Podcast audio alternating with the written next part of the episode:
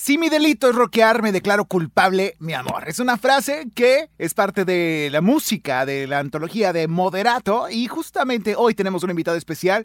Es Marcelo Lara, Mick Marcy, guitarrista, uno de los guitarristas principales de esta banda mexicana, que va a platicarnos acerca de cómo aspirar a ser un rockstar. Esto es Aspira, Inspira, el podcast. Bienvenidos. Aspira, Inspira un podcast para aspirar y respirar. Bienvenidos los creativos, los artistas, los emprendedores, los creadores, los que utilizan más el hemisferio derecho, los que hacen y luego deshacen, los que se equivocan y vuelven a empezar. El podcast que tienes que escuchar si no sabes qué estudiar, qué curso tomar, qué proyecto emprender, qué afición comenzar.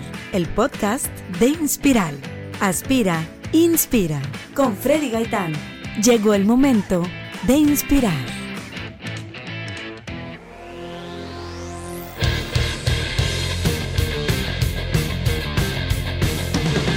Así como lo escuchaste, estamos con Mick Marcy, eh, Marcelo Lara, que es un comunicólogo, es un apasionado comunicólogo y también músico que se ha desempeñado en diferentes materias, desde, desde lo musical, desde la producción, desde la promotoría también, hasta no solamente en lo artístico, también en dentro de la gastronomía que se puede considerar otro tipo de arte, pues se ha convertido en, un excelente catador de hamburguesas. Él es el señor Mick Marcy. ¿Cómo estás, Mick? Gracias, bienvenidos todos aquí con mi amigo el ay, acá, mi amigo el Tiger King. Ya vi. Compartimos este habitación con su tigre favorito. Ya vi, ya vi. Oye, pues que te gustó mucho la serie por lo que veo, ¿no? Me encantó la serie porque parece como un capítulo de Los Simpson, pero de la vida real. Cosas de las pocas cosas que pasan que no sabes si, si son mentira o, bueno, que la ficción supera, que la realidad supera la ficción, como también fue el caso de la serie de La Búsqueda, no sé si ya la viste. Historia de un sí, ya me le eché también y está bárbara, cosa. Está muy cañón y justamente pues hoy eh, algo que también supera la ficción es la historia de Moderato y la historia de sus eh, personajes y sus intérpretes y sus, sus músicos, como eres tú. Que, bueno, quiero que nos platiques, por favor, si, si es posible, Mick Marcy, un poquito de tu historia, de tu vida. Yo sé que has recorrido y has, eh, llevas mucho tiempo desempeñándote en diferentes áreas, pero quisiéramos saber, para la gente que no te conocemos tanto o que no sabemos tanto de, de, de en tu etapa, como iniciaste, como músico, como artista, ¿cómo fue? ¿Cómo fue que llegaste a este rubro? La verdad sí es como me dio una historia de ficción porque yo vengo de una familia de abogados. Mis papás, los dos son doctores en derecho, tienen así como múltiples doctorados y son como muy estudiosos y tuvieron tres hijos y los tres resultamos músicos y de los tres soy el único que, que acabó la carrera y que está titulado y más por otras cosas, o sea, por insistencia de mi terapeuta más que por por, necesidad real de, estar titulado. Pero pues acabamos los tres en la música y desde chavillo pues empecé a estar ahí eh, muy cercano al rock en español y al rock mexicano. Primero porque pues tengo un hermano grande que tocaba en un grupo relativamente famoso en los ochentas que se llamaba Bonnie y los enemigos del silencio. Y este, que lo pueden ver ahí en, ahorita está tocando mucho con los de con los del rock en tu idioma sinfónico. Wow. Entonces, con, en los ochentas, pues, estaba chavillo, pues me acerqué mucho a él, pues como uno se acerca a su hermano grande, y, así empecé a estar como muy ligado al mundo del rock en México. Y, bueno, y como yo tocaba la guitarra, pues empecé a hacer mis grupos. Y luego, pues como que en, la carrera y así tuve un par de grupos y demás, pero como que no pasó nada. Algunos de mis compañeros de la prepa se fueron de los fundadores y son de los miembros de Fobia originales. Pero pues yo, yo nunca tuve un grupo así que le fuera como bien o que fuera como muy constante. Entonces estudié la carrera, no acabé en ese momento y por azares del destino acabé trabajando como disquero, me volví pero del, del bando, del lado oscuro de la fuerza. y estuve trabajando mucho tiempo como disquero y hasta, hasta que empezando el, nuevo milenio en el 2001, Este, después de como muchos intentos ahí de volver a tocar, mi mejor amigo de la infancia, así de la primaria, secundaria y prepa, es Cha, el bajista de Fobia, que también es bajista de Moderato, y siempre nos juntábamos, yo trabajaba en una disquera y él tiene una como compañía de, diseño, entonces él hacía como muchos de los diseños de las portadas de los discos que hacíamos nosotros. y siempre decíamos que nos deberíamos de juntar a tocar y a juntar a tocar de nuevo, porque nuestra primer banda la hicimos cuando yo iba en sexto de primaria y él en segundo de secundaria, y este, y nunca habíamos vuelto a tocar. Y un día, por azar del destino, decidimos, pues órale, ¿por qué no intentamos hacer una banda de covers? Una que era mi asistente en la disquera nos consiguió una tocada, eh, le hablamos a uno de los de Fobia, a Iñaki, y él le habló a Jay y Jay le habló a Randy de Molotov y este y así nació Moderato y hace 19 años empezamos a tocar una así iba a ser una sola tocada una sola noche para echar relajo y echarnos unas cervezas y a ver quién se ligaba más chavas porque estábamos todos solteros en esa época Ajá. Y este y, miren lo que quedó Mandé. En lo que terminó todo. 19 años, toquito, que creo que estos tres meses de encierro de la cuarentena ha sido el momento que más hemos parado en la historia de Moderato. Porque antes no, ni para comer paraban. No, pues, pues nada más teníamos un par de vacaciones ahí al año, si, y si bien iba, ¿no? Porque pues decidimos que, que había que aprovechar el momento hace 19 años y como que disfrutamos mucho los shows y disfrutamos mucho tocar y disfrutamos mucho viajar y demás. Entonces, pues como que se ha dado, afortunadamente, Moderato es un grupo como muy afortunado, que, que embonó muy bien al principio de su carrera y de ahí, pues no hemos parado. Y así, así tal cual empezó Moderato, iba a ser una noche y ya, si cuentas cuántas noches van en 19 años, pues tratamos de que siempre sea la misma. Qué impresionante. A mí me dio mucho gusto haberlos conocido a ustedes. Los, los tuve oportunidad de entrevistar hace ya unos 10, 11 años. Aquí vamos a poner un fragmento de la entrevista. Eh, que fueron a Monterrey, que vinieron acá a Monterrey y estaban tocando en la arena, justamente. Y ponemos el fragmento. ¿Qué pasa en los camerinos? Nosotros lo vemos en el escenario tocando con toda la magia de la pirotecnia y el maquillaje y el rock and roll y todo lo que quieras. Podemos hablar mucho de lo que pasa en los camerinos porque desafortunadamente nuestros abogados nos lo han prohibido uno como quiera, pero los niños que no están. Sí, no, y además los, los niños, en los camerinos uno se viste y se maquilla y nada más. Pasa en Monterrey, se queda en Monterrey. Bueno, así como, así como lo escucharon, pues bueno, o sea, tuvimos la oportunidad, yo me acuerdo mucho de ti y de cómo estaban en esa época pues caracterizados glam rock y también siguen con el mismo estilo, pero como que ha cambiado y ha evolucionado bastante con, con el género también, ¿no? ¿No crees? Con su Pues sí, lo que pasa es que ha tenido que ir como que avanzando la propuesta, ¿no? Porque pues eh, hemos ido creciendo, o sea, no, no, o sea, han pasado 19 años, es, es un chorro de, de tiempo ya, y hemos ido evolucionando y cambiando y avanzando en la vida como personas, como amigos, como grupo. El mundo ha cambiado muchísimo. Entonces, pues sí, empezamos así de puro relajo y cantando canciones que nos parecían así como medio gusto culposo de cada quien. Claro. Pero, pero después empezamos a hacer nuestras propias rolas, y luego empezamos a hacer como ya mezclas de, cosas, en fin, como que ha ido evolucionando muchísimo y, lo más padre es que así como hemos ido creciendo nosotros, también ha ido creciendo nuestro público en términos de edad, ¿no? Entonces, se ha ido renovando y renovando y renovando y eso es increíble. Inclusive hoy tenemos fans de los que fueron al principio con nosotros hace 19 años que ya tienen hijos de 15, 16, 17 años y, ya es un mezcladero ahí de generaciones de la mamá y el papá y el, hijo y la abuela y demás, ¿no? Entonces es padrísimo cómo se ha ido renovando tanto nuestra música y nuestra forma de hacer las cosas como nuestro público, que a fin de cuentas es como un miembro más de la banda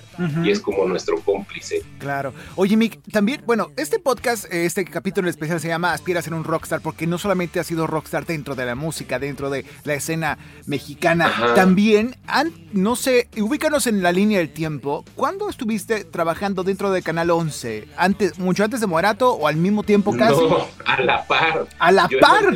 sí, sí, no, yo, yo estoy medio loco y a, la par de todo mi trabajo con, con, Moderato, yo no he dejado de hacer como un trabajo como de vida normal o como de, de, oficina, ¿no? No sé por qué al principio de Moderato dije, bueno, pues no voy a dejar mis trabajos normales en caso de que pues, este, esto nada más sea un juego. Y luego ya llegó un momento donde pues más bien no quise dejar de tener este pie dentro de la vida relativamente normal, por decirlo de algún modo. Y este, entonces, por ejemplo, fui eh, gerente de una estación de rock aquí en la Ciudad de México que se llama Reactor 105. Claro. Y la estábamos lanzando, porque yo fui como el fundador de la estación, y la estábamos lanzando el, así con una semana de diferencia de que estábamos lanzando el disco Detector de Metal con Moderato, que es el disco que traía de rola con Belinda, y que era la locura. Entonces, he estado, ha estado como a la par de eso. Antes de, de estar con la estación, produje en Canal 11 que tenía la licencia de este canal canadiense que se llama Much Music. Y yo les produje dos o tres años toda la programación y, los programas que, que, salieron al aire. O sea, eras programador entonces y, y productor del Canal 11 y todo esto, ¿cómo, cómo vivías tu vida? O sea, ¿cómo, ¿cómo le hacías? O sea, para estar en juntas de oficina, obviamente hace 19 años no había Zoom como lo que estamos ahorita conectados a distancia. ¿Cómo le hacías con las juntas remotas? Ha sido, ha sido como una labor difícil, pero de, poco, de dormir poco y de descansar poco. Pero yo siempre lo he encarado con la idea de que entre más hace uno mejor, porque todas las cosas enriquecen tu, tu, vida, ¿no? Y todo suma. Por ejemplo, yo al principio cuando, cuando nos empezó a ir muy bien con Moderato y, y, los de Fobia empezaron a retomar el grupo Fobia, yo decía, bueno, ¿y para qué pierden el tiempo? Nada más va a quitar atención, van a estar muy cansados y demás. Pero luego me cayó el 20 así como de, no, claro, todo lo que hacen con Fobia suma a, la conversación que se puede generar ya no solo de moderatos, sino de los integrantes de los dos grupos. Entonces, por eso fue, me cayó el 20 en ese momento, así, no, nunca voy a dejar de trabajar en mis trabajos como de Godín, porque, porque enriquecen mucho, bueno, me dan una serie de, elementos a mí personalmente y enriquecen mucho lo que hago, ¿no? O sea, todas las experiencias que tengo, como he trabajado mucho en el marketing y en la producción y en las disqueras, pues eso ha enriquecido mucho todo lo que hago con Moderato, como para las campañas, como para los lanzamientos, como para la producción de los discos inclusive. Entonces, yo siempre he sido de la idea entre, entre más pueda hacer uno, mejor, ¿no? Entonces siempre estoy como buscando cosas extras que ponerme para hacer. También porque en los momentos de ocios cuando cuando, cuando más maldades se me ocurren. Entonces así me la paso pensando puras cosas productivas y no ociosidades. Yo creo que no podemos definirlo como tan trabajo godín lo que haces porque pues yo, yo lo siento como que es, un trabajo de batalla, ¿no? Porque estás logrando esta programación, aterrizando muchas ideas, eh, materializándolas. Yo creo que también es el mismo estrés que conlleva, el mismo estrés y la misma emoción que conlleva también una gira por toda la República, ¿no? Totalmente, totalmente. Y es otro, sí, o sea, yo lo digo godín en términos como de, estar en una oficina. Fijo, claro, claro. A fin de cuentas, lo, lo que hago con Moderato también es un trabajo y lo encargo así como tal cual. O sea, definitivamente, pues sí, es un trabajo muy diferente y con otro tipo, tipo de recompensas, pero pues también requiere una atención como muy clara y como una dedicación y una entrega, y, igual que un trabajo normal. Ahora, consejos para, para los que quieren diversificar en tanto en la música como en la producción. Aquí nos escuchan muchos comunicadores, muchos comunicólogos, gente que está estudiando, gente que se acaba de graduar. ¿Qué recomiendas tú si quieren, pues, a lo mejor hacen música, pero no quieren desapegarse de, su pasión y quieren también producir, quieren, pues, tienen que jalar en lo que arranca su proyecto musical? ¿Qué recomiendas tú? Yo, yo lo, lo que recomiendo es tratar de hacer lo más que se pueda. y, y siempre eso es como como puede ser como confuso o puede ser como muy desorganizado, pero uno tiene que encontrarle como el orden y tiene que encontrarle como el, hilo conductor a lo que hace. Eh, nosotros en Moderato, y por eso creo que ha funcionado como mucho y todo lo que hacemos, porque todos los que estamos en Moderato hacemos un chorro de cosas, ¿no? Unos están en 20 grupos, otros tienen un despacho de diseño, otros tienen un despacho de producción, en fin, todos hacemos mil cosas, pero todo se trata de algo. Entonces esa ha sido como la, la máxima que, que, a mí me enseñó a fin de cuentas estudiar una carrera, que, que lo que dices y lo que haces laboralmente tiene que tratarse de algo, porque si no se trata de algo, estás medio hablando ahí al aire y como muy, muy esotéricamente, ¿no? Entonces, en la medida en que se trate de algo, este, vas a poder como ser como mucho más focalizado en lo que quieres decir, cómo decirlo y cuándo decirlo, ¿no? Y por otro lado, otra cosa que yo siempre he sido como muy partícipe y como muy, muy vocal es como uno se la pasa pensando al día cualquier cantidad de idioteces, ¿no? y, siempre dice, ay, voy a hacer esto y voy a hacer esto y voy a hacer esto y voy a hacer esto. Si, si uno se aboca a hacer una de las cosas que tanto dice que va a hacer, probablemente esa cosa funcione. Entonces, ya que echas a andar una cosa, puedes buscar hacer otra cosa. El chiste es nada más tener, acordarte de esas cosas que piensas. Y para eso yo soy como muy partidario de, anotar todo, ¿no? Todos en moderato vivimos como con cuadernitos y miles de cuadernitos donde anotamos todo, todo, así, que se me ocurre un chiste tarado, lo anoto, que se me ocurre una frase tarada, la anoto. Igual esa frase puede servir para una rola, para un programa, para otro artista, no sé, como que sirve de algo. El chiste es como tenerlas anotadas para que no nada más estén ahí flotando en, el éter, ¿no? Entonces, y ahí es de donde te sacas de cómo se tratan las cosas, ¿no? Cuando nos sentamos a la primera semana de ensayos eh, con Moderato para ese primer show. Esa semana salió toda la historia de Moderato porque todos aportamos ideas que teníamos apuntadas de un lado u otro, ¿no? Todo este rollo que teníamos de, de que veníamos de Europa del Este y de que eran nuestras rolas y de que las habían hecho famosos otros artistas y veníamos a... Todo. Eso eran como ideas que, que, nada más como que tomamos, que ya teníamos por ahí flotando, las juntamos todas y pum, te las salió y ya teníamos un discurso y un de qué se trata la banda, ¿no? Así me pasó con la estación de radio, ¿no? Cuando llegué a la estación de radio, pues tenía ideas de lo que, de, pues, de escuchar mucho radio y de, de, pasar mucho tiempo en camionetas y de viajar mucho, pues uno va notando ideas, ay, me gusta esto, me gusta esto, me gusta otra cosa, esto no me gusta, esto no me parece, y ya cuando me reuní y para armar el equipo de reactor, pues fue así, ay, pues tengo aquí un chorro de ideas, todo el mundo llegó con, con ideas y ya nada más como afinar, ¿no? el, trabajo padre es como acabar afinando. Ok, ahora, fuera de esto, fuera de la música, fuera de la producción, el diseño, el marketing y todo también, tienes un blog catador de hamburguesas Creaste, creaste Burgerman. ¿Qué es esto? Platícanos. Esta, esta es otra cosa que salió a partir de la experiencia de los demás trabajos. Como viajo mucho y como con Moderato hemos viajado por todo el planeta y como soy un soy un, un consumidor muy melindroso, o sea, como muy mal, como como un niño chiquito. Uno de moderato dice que, soy como niño chiquito que nunca dio el paso a comer como adulto, porque solo como así. Mis comidas favoritas son así como pizza, hamburguesa y sándwich, ¿no? Entonces, este, pues viajamos tanto que, que pues me volví así como catador de hamburguesas involuntariamente. Y un día, otra vez mi amigo el Cha, el bajista de Moderato, llegó y me dijo, oye, yo acabo de hacer un blog porque él es fanático de los tacos, ¿no? Y en todos lados donde vamos comemos tacos. Ajá yo soy fanático de los tacos y acabo de abrir un blog, tú deberías de abrir un blog de hamburguesas. Y él fue y me abrió así un blogspot de hamburguesas, le puso Burgerman. Y de ahí me cayó el 20, ah, pues sí, pues me encanta comer hamburguesas y a todos lados donde vamos de gira como una hamburguesa, hago viajes para comer hamburguesas, pues ¿por qué no me dedico a eso? Nada más de onda, así porque me gusta escribir y porque me gusta compartir lo que me pasa en la vida, ¿no?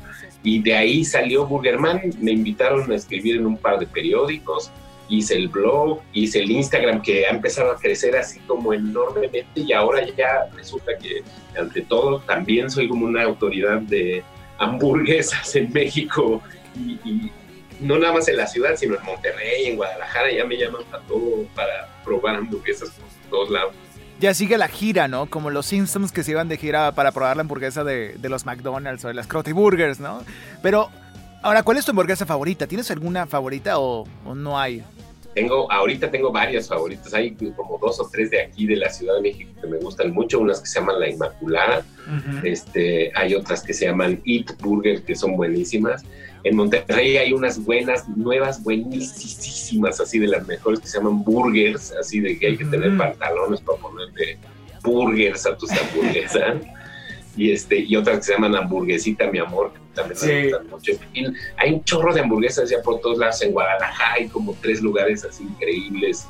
Y bueno, miles de lugares, pero tres, así que me, que me acuerdo de nombre, unos que se llaman Gaspar, unos que se llaman Louis Burger. Hay, hay hamburguesas, afortunadamente, es como la comida del internet y la comida de la globalización, según yo. Entonces, afortunadamente, ahorita estamos viviendo como una revolución de la hamburguesa. Totalmente. Y, para la gente que está preguntando dónde encuentro esto, en Instagram me encuentran arroba burgermanmex, así se llama la cuenta.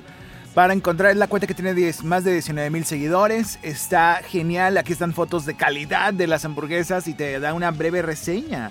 Horas de hamburguesas, si un día estás antojado, pues te vas a encontrar fotos preciosas, ¿no?